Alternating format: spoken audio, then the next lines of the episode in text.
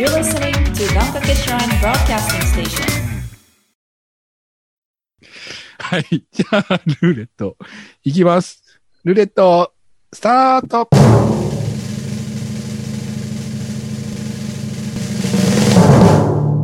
若様。ああ。おー。うん。はい。さっき入っえ最後になるかもしれない。やだ。ほんとやだ。次がいい。良いですか？ーはい。えっと僕はあの、お母さん、僕お母さんとあの、東京観光したことがありまして、うんうん。で、あの、まあ、お母さんって言ってもあの、竹花みれるさんのことじゃなくて、実母の。訂正が。まあまあ、小ボケは、小ボケはちょっと置いときまして、で確かあの、朝から、あの、浅草寺に行ったんですよ。うん。で、あの、和風というか、あの、古風というか、あの、なんていうんですか？あの、日本独特の、やっぱりお寺なんで、あの雰囲気がいいなと思って、多分一発目に行ったんですけど、うん。やっぱり、その、出店とか、あの、敷地内の看板とかに、あの、昔の言葉だったりが書いてあるんですね。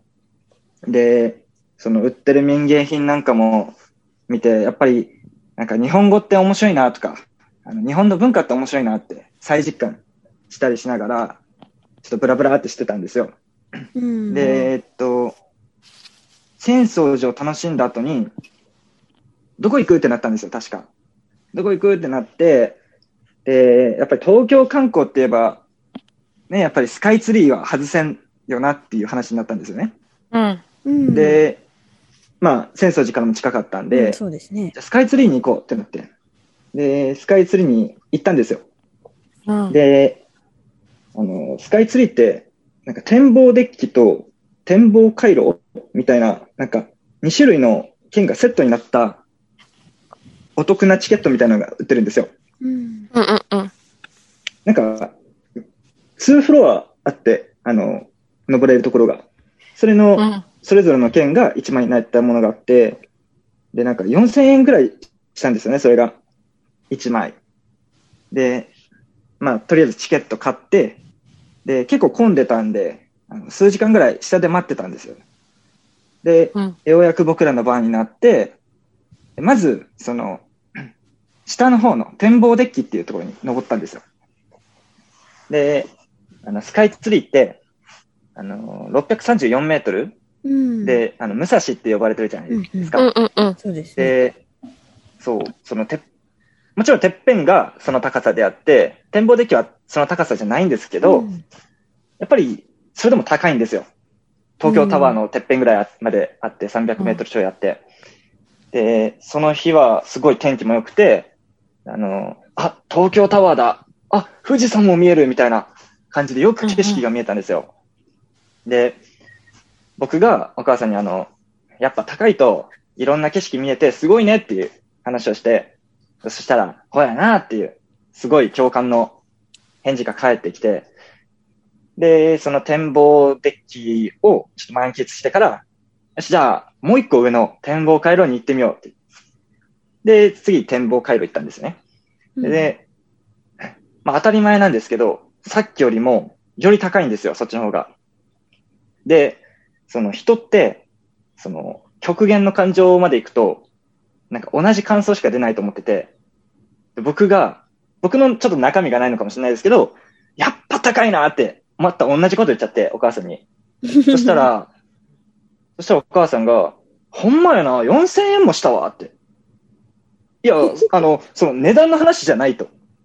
だしかもさっきまで標高の話をしてたやないかという感じになって、で、その日本語の、まあ、僕の主語がなかったのもあれだったんですけど、日本語の解釈の面白さをそこでも知ったのと同時に、日本、2000年の日本の文化、2000年で培われた日本の文化よりも僕のお母さんの方が面白いって思った瞬間でした。うん。うん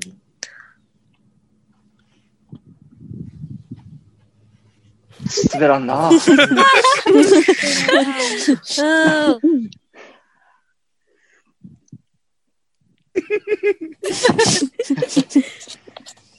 いやー、滑らんかった。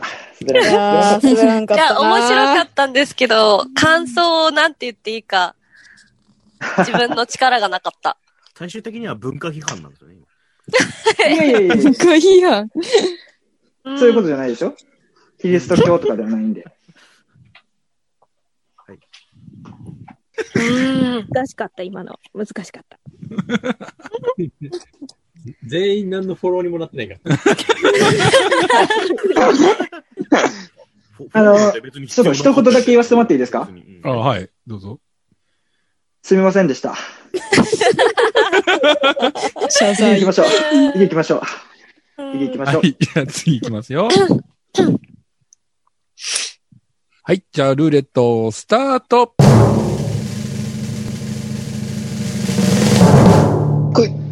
星が出ましたね。じゃあ行こうかな。はいはいはいはい。これはやっぱ、あみんな最後は嫌だ。だ。大騒ぎ。お願いするっていうのはあるんじゃないですか。どっちですか？いや、新人さんにやっぱこう。ここでそりゃですか？そうですよね。ですよね。新人にはやっぱ鳥でしょね完全にこう花道を開いていただいて、う。もう私がてくだセさいよンタリング。を上げた上で、さきさんがこう、ゴールをバシえ、私最後ですか？本当に滑ります自よ。信あるくせに。ないない。めっちゃメモ。めっちゃメモ帳持ってるずっと。えらい。持ってないよ。いや、私は思ってたよ。すいません。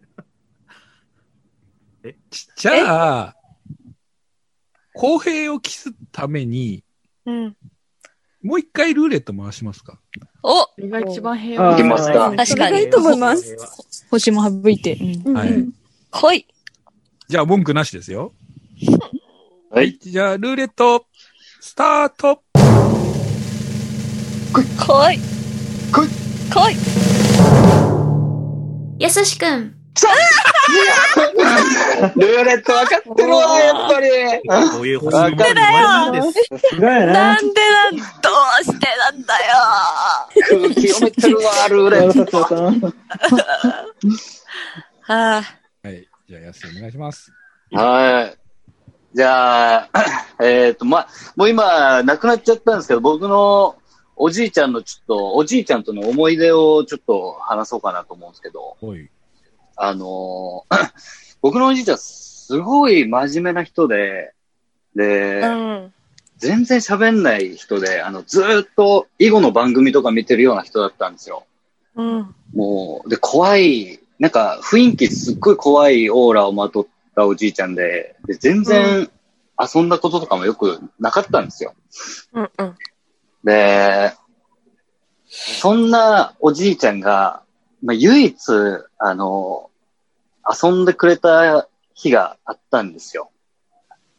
まあ、その、えーまあ、出来事っていうのが、まあ、ありまして、うんあの当時僕中学生ぐらいだったんですよ。僕中1で兄貴が中3ぐらいだったんですけど、あの当時我々兄弟、何のブームかわかんないですけど、あの昔流行った、みんな知ってるかな？あのたこ焼きマントマンっていうアニメがあったんですよ。うん。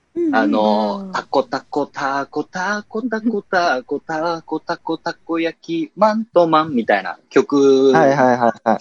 ある、あの、たこ焼きマントマンっていうアニメがあって、で、なんか我々兄弟、その曲にすげえハマってたんですよね。で、あの、おじいちゃん家行って、で、おじいちゃんはテレビで囲碁見てたんですよ。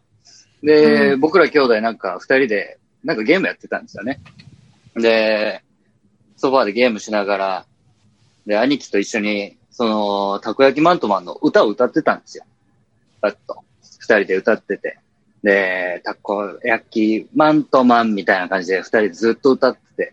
で、なんかしばらく間があって、そしたらおじいちゃんが急に言ってきたんですよ。あの、たこ焼きマンコマンってなんだ？って。で、それを急に、うボケなのか、本気で言ったのかも我々兄弟わかんないんですよ。で、まして中学生で、ちょっと思春期みたいなのも入ってて、で、おじいちゃんとはそんなに会話も多くなかったんで、どう突っ込んでいいのかわかんなくて、我々兄弟二人ともシーンってなってしまったんですよ。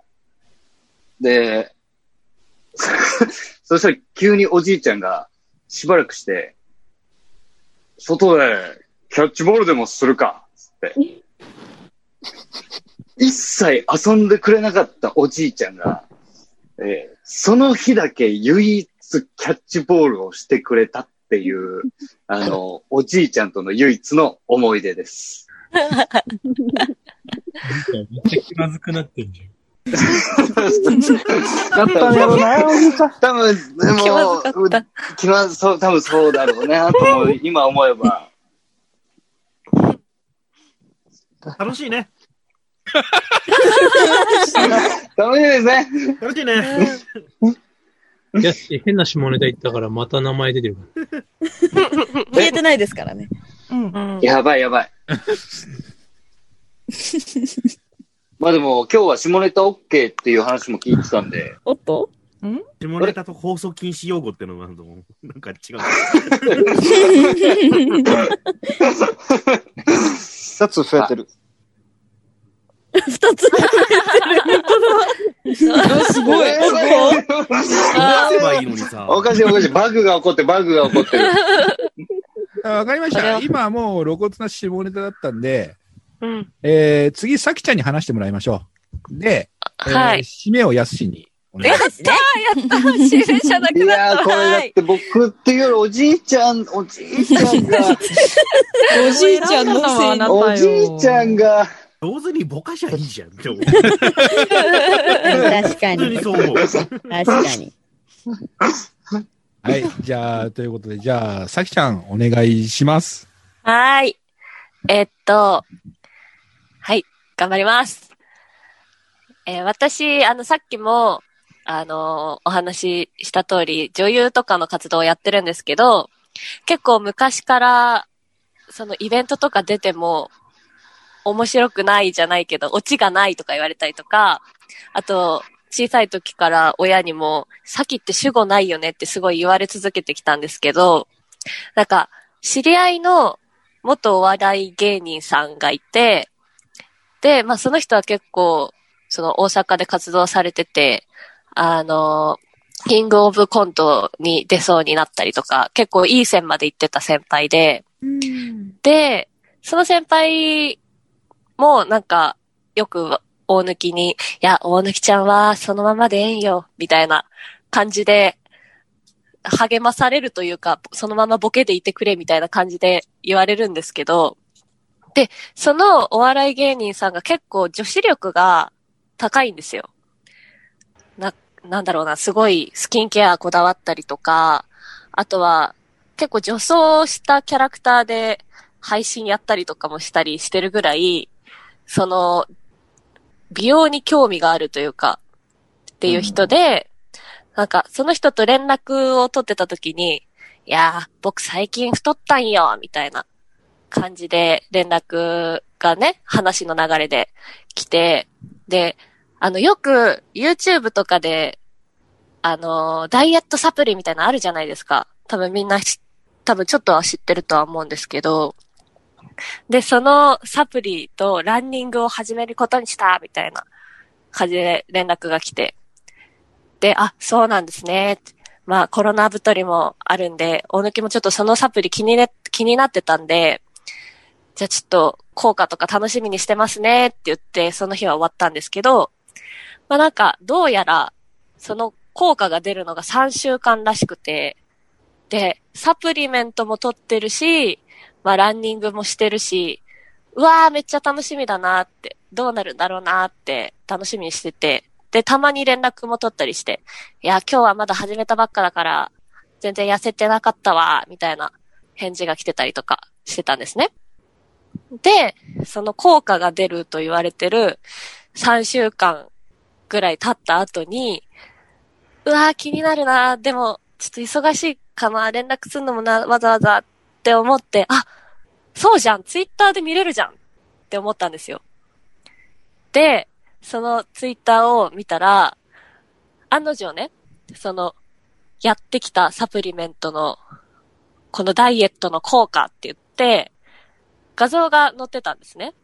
で、あ、効果ってめっちゃ書いてる、楽しみだなと思って、そう体重計の写真が載ってて見たんですけど、いや、2キロ太ってたんですよ。なんか、いや、いやいや、どんだけランニングもしてサプリメント飲んで、いや、めっちゃやってるわ、頑張ってるわって言ってて、いや、太ってんのかいって思ったんですけど、で、その後に、あの、もう一枚写真が載ってたんですね。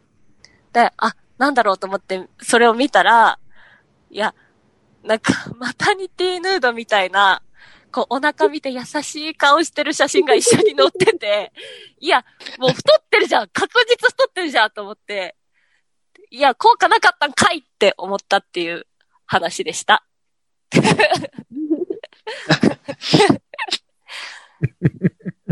ね、クックックック言ってる。多分、今、先輩がこれ聞いたら、おねきちゃんはそのままでいいよって言ってくれると思います。以上です。